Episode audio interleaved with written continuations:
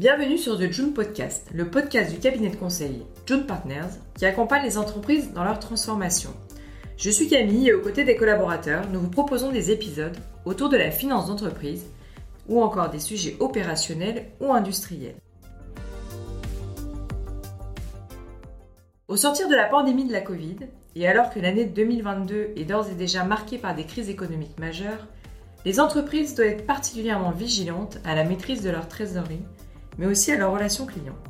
Gérer au mieux la relation client passe par une bonne compréhension et maîtrise de son cycle order to cash. Comment l'organiser? Quels sont les facteurs clés à maîtriser? Dans cet épisode, nous recevons deux spécialistes du sujet chez June Partners. Antoine Elzy, directeur, et Thomas Lunier, consultant senior, qui vont revenir sur ces différents leviers du cycle order to cash. Bonjour Antoine, bonjour Thomas. Bonjour Camille. Bonjour Camille. Alors, tout d'abord, est-ce qu'on peut commencer avec finalement la définition du cycle order to cash? Le cycle order to cash, c'est le cycle client qui va de la prise de commande jusqu'au paiement de la facture. De façon assez courante, ce cycle va intégrer les étapes de contractualisation, de facturation, de recouvrement et d'encaissement. Il faut savoir que chaque étape du cycle order to cash est importante et que nous pourrions parler longuement de chacune d'entre elles. Mais aujourd'hui, nous avons souhaité vous parler de cinq facteurs particulièrement importants selon nous dans ce cycle et que les entreprises que nous accompagnons négligent parfois. Alors finalement, on définit très souvent le cycle order to cash comme un véritable projet d'entreprise, très transverse. Pouvez-vous nous en dire plus? Effectivement, le cycle order to cash n'est pas un sujet uniquement finance, c'est un sujet qui concerne vraiment l'intégralité de l'entreprise, que ce soit les équipes commerciales, l'administration des ventes, la production ou la logistique. Il est important que les équipes commerciales, par exemple, comprennent les impacts des points négociés à la contractualisation euh, sur l'ensemble du cycle order to cash. Par exemple, en leur expliquant l'impact sur la marge nette d'un délai de paiement qu'un client souhaiterait rallonger de 30 jours, en raison du coût de la trésorerie que cela mobiliserait. Les équipes finance, en tant que business partner, jouent un rôle important pour diffuser cette culture cash. Concrètement, comment accompagnez-vous vos clients? Quand nous avons travaillé avec l'un des leaders du web, nous avons fait un travail de pédagogie important vis-à-vis des équipes commerciales pour leur permettre de mieux comprendre les raisons des contraintes imposées à la signature d'un contrat par exemple sur les délais de paiement ou les modes de paiement, tels que le prélèvement, et qu'ils soient ainsi à l'aise pour défendre les intérêts du groupe lors de leurs négociations commerciales. Le cycle order to cash est donc vraiment un sujet qui doit être maîtrisé par la direction générale et intégré au cœur de la stratégie d'entreprise afin de réussir sa relation client. La mise en place d'un processus efficace du traitement de la facturation et des litiges clients est le deuxième facteur clé de succès à maîtriser. Pouvez-vous nous en dire plus? Quelles sont finalement vos préconisations? Quand un client rencontre un problème de traitement de sa commande, ou à la réception de sa facture, l'une des conséquences peut être qu'il ne paiera pas cette facture tant que son problème ne sera pas réglé. Le traitement de ce litige peut sembler purement administratif, mais c'est en réalité un indicateur très utile pour connaître la qualité de la relation client. Tout d'abord, il faut qu'un process multicanal ait été instauré pour recueillir les problématiques du client. En effet, il est toujours très désagréable qu'un client puisse recevoir un courrier de relance alors que ce dernier a déjà signalé le pourquoi du non-paiement de sa facture mais que l'information n'a pas été euh, transmise correctement au service recouvrement. Ensuite, il est important que pour chaque type de litige, la direction générale ait clairement identifié le service qui sera en charge de la résolution de ce dernier. Cela évitera un phénomène de ping-pong entre les équipes que l'on peut rencontrer parfois. Enfin, il est important de mesurer le délai de traitement de ces litiges pour assurer qu'ils sont conformes à la qualité de service que l'entreprise souhaite délivrer. Pour compléter ce qu'évoquait Antoine, l'utilisation de la facturation électronique sera une obligation légale à partir du 1er juillet 2024 et elle aura plusieurs bénéfices pour les entreprises. Tout d'abord, elle nécessite moins de tâches administratives et réduit donc les délais de réception et de paiement. Ensuite, la facturation électronique est envoyée gratuitement sans utiliser de papier et sans avoir besoin de l'archiver dans un espace physique. Enfin, le suivi de la transmission de cette facturation est totalement transparent et elle évite des erreurs de saisie. Il s'agit clairement d'une opportunité pour les entreprises puisqu'elles vont obtenir une meilleure visibilité sur toute leur chaîne de valeur.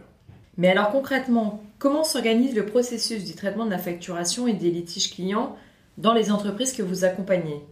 Que devons-nous retenir? Chez l'un de nos clients du secteur agroalimentaire, le processus de traitement des litiges était incomplet. Et il arrivait parfois que les clients ne puissent pas payer les factures car le numéro de leur bon de commande n'était pas indiqué. L'ADV avait tendance à penser que c'était au service facturation de corriger la facture et ce dernier partait du principe que sera la relevée du traitement de la commande fait par la DV. Nous les avons donc accompagnés pour clarifier l'ensemble du process et déterminer les services responsables pour chaque type de litige. Cela a très clairement accéléré leur résolution, mais cela a aussi joué un rôle pédagogique pour que les différentes équipes appréhendent mieux l'importance de la fiabilité de leur propre travail. La facturation et les litiges remontés par les clients ne sont donc pas de simples sujets administratifs, mais nécessitent d'être pris en charge avec des processus robustes, car ils ont un impact direct sur le cycle order to cash, la qualité de la relation client et la capacité de l'entreprise à maîtriser son cash flow. Merci Thomas. À présent, passons à la prévention du risque client. Comment le définissez-vous? Quelles sont les solutions pour le réduire?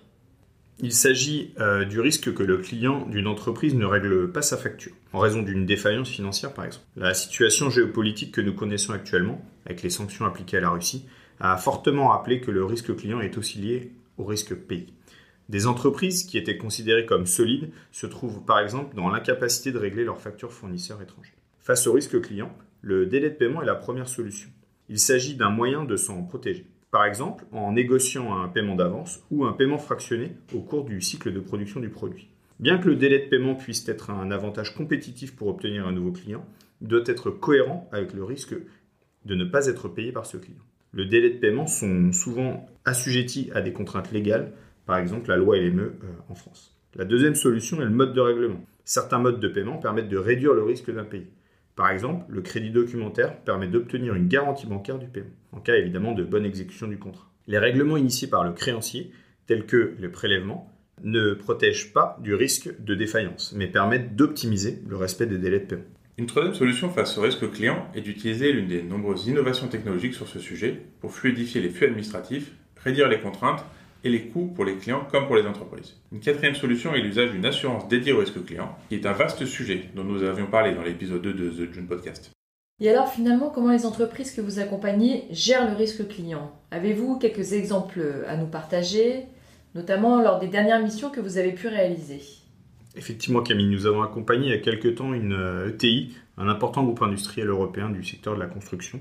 Euh, ce groupe avait une importante volumétrie de clients et avait besoin de structurer sa gestion du risque, qui était euh, beaucoup basée sur des process manuels.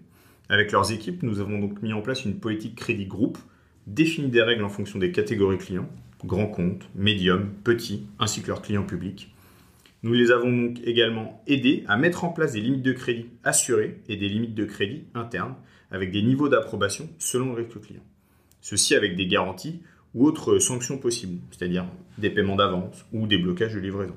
Et enfin, une clarification des rôles et responsabilités dans le processus de gestion des risques. Cela montre que la prévention du risque client peut donc être abordée sous plusieurs angles. Les entreprises doivent être particulièrement vigilantes à celui-ci afin de le réduire et surtout réussir leur relation client. Nous venons de voir trois facteurs clés de succès à maîtriser pour réussir sa relation client. Qu'en est-il de la constitution des équipes?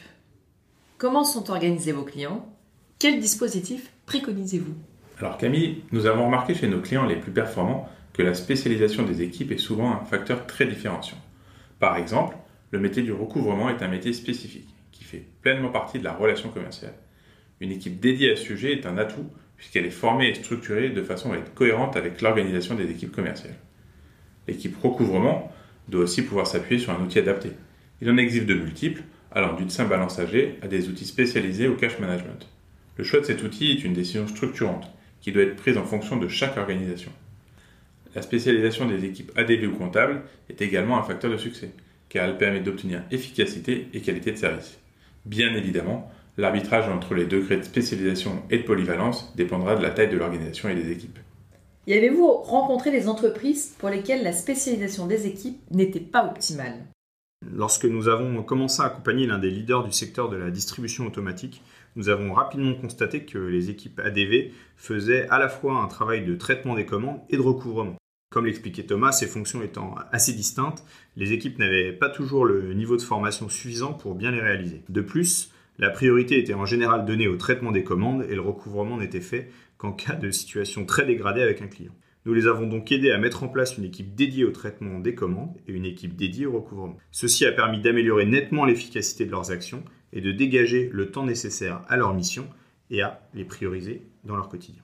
Avoir des équipes spécialisées à un degré de cohérence avec la taille de l'organisation, comme l'expliquait Thomas, est vraiment donc un facteur de succès, et en permettant d'améliorer l'efficacité des collaborateurs et d'aligner leur travail avec les priorités de la direction générale.